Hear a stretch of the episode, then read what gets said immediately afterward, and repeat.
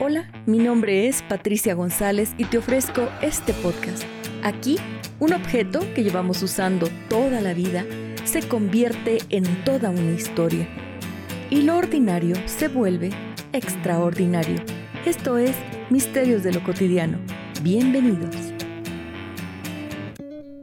El día de hoy traigo de tema cómo el almidón nos ha estado alimentando desde la prehistoria.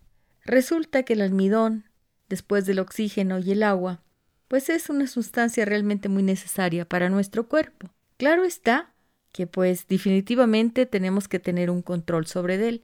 ¿Por qué digo que es igual importante que el oxígeno y que el agua? Resulta que nosotros vivimos gracias a tres cosas. El respirar, que es el oxígeno del aire, beber, que es el agua definitivamente, y el comer, que son los alimentos, y resulta que el almidón dentro de los alimentos nos otorga el 70 o el 80% de energía aproximadamente. Quiere decir que pues con esta cantidad de energía pues podemos estar bastante bien. El almidón lo encontramos en, en, muchas, en muchas presentaciones. Claro, nosotros lo tenemos parte de cuando fue ya nuestra evolución, que nos volvimos homínidos, cuando pudimos caminar en dos patas, pues digamos que pudimos tener acceso a lo que era el almidón. Primero a un almidón complejo, porque pues sí, definitivamente no provenía de los de los cereales, sí de algunos tubérculos y de algunas, digamos, vegetales que tienen almidón. El almidón es la principal fuente, digamos, de combustible en nuestro cuerpo. Y pues como le digo que, que nos dan esa, esa eficacia de energía, pues eh, definitivamente es lo que hemos heredado como la sustancia más abundante para nosotros en, en, lo, en cuestiones de energía. Lo obtenemos principalmente la mayoría de nosotros en las sociedades ya establecidas, lo obtenemos a base de los cereales y vegetales como, pues, más bien tubérculos como la papa. Sin embargo, se encuentra en el arroz también, encontramos el almidón, y en, muchos otros como pueden ser, por ejemplo, la yuca y otro tipo de, tubérculos, el camote, en los cuales encontramos almidón. Los alimentos han sido, eh, digamos, a lo largo de la historia, pues primero fueron recolectados en base a lo que era la, digamos, la forma de, de obtenerlos naturalmente sin, sin nosotros sembrarlos. Pero a medida que nos fuimos haciendo sedentarios, también aprendimos el oficio de la que era la, agricultura y empezamos a ver la cantidad de energía que nos proveían, en este caso, los cereales. Y por eso, pues la mayor parte de lo que se siembra, pues eran precisamente cereales como la cebada, avena, maíz, trigo, pues todos esos alimentos interesantes que como mecanismo para obtener energía definitivamente son una solución desde nuestro pasado hasta ahora como sociedad en el presente.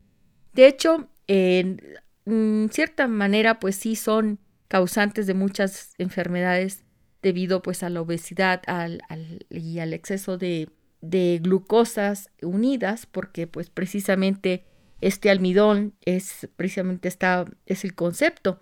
El concepto del carbohidrato simple y complejo, como nos lo han explicado muchas veces, pues tiene un índice eh, glucémico los carbohidratos simples, que son los azúcares, pues están los monosacáridos y los disacáridos. Y pues ahí también es como la glucosa, la fructosa, la manosa y la sacarosa. Y los carbohidratos complejos están los polisacáridos, que son pues precisamente el almidón. En cierta manera el almidón pues tiene su índice glucémico. El, el, almidón, como está hecho de glucosas, nos eleva la cantidad de azúcar en la sangre es decir, que el almidón es un alimento al que se le puede asignar un valor de índice glucémico. El índice glucémico pues es la medida en la que digamos es la velocidad de la glucosa que está en la sangre y pues esto definitivamente es lo que nos da esa energía. Pero por lo mismo pues definitivamente también trae complicaciones a las personas que padecen de diabetes. En respuesta a lo que puede ser eh, lo que es el almidón integrado en nuestra comida, pues lo vemos principalmente que está adicionado en muchas, muchas de las comidas que no sabemos que lo tienen. Por ejemplo, los yogurts que se dice bajos en grasa, y que en realidad pues tienen, tienen almidón para ser fortalecidos, las maicenas, en fin, estos almidones están eh, siendo, digamos, eh, mezclados en muchas de las cosas que, que, no, que no conocemos nosotros, que están ahí y que se nos venden como que son alimentos pues muy, muy sanos y sin embargo pues están adicionados con ciertos alimentos, que a ciertos almidones que pues eh, pueden eh, causar un índice glucémico en nosotros alto. Claro, no muchas cantidades en cuanto a lo que venga, pero si nosotros consumimos mucha cantidad de ese determinado alimento, estamos alimentándonos con ese almidón.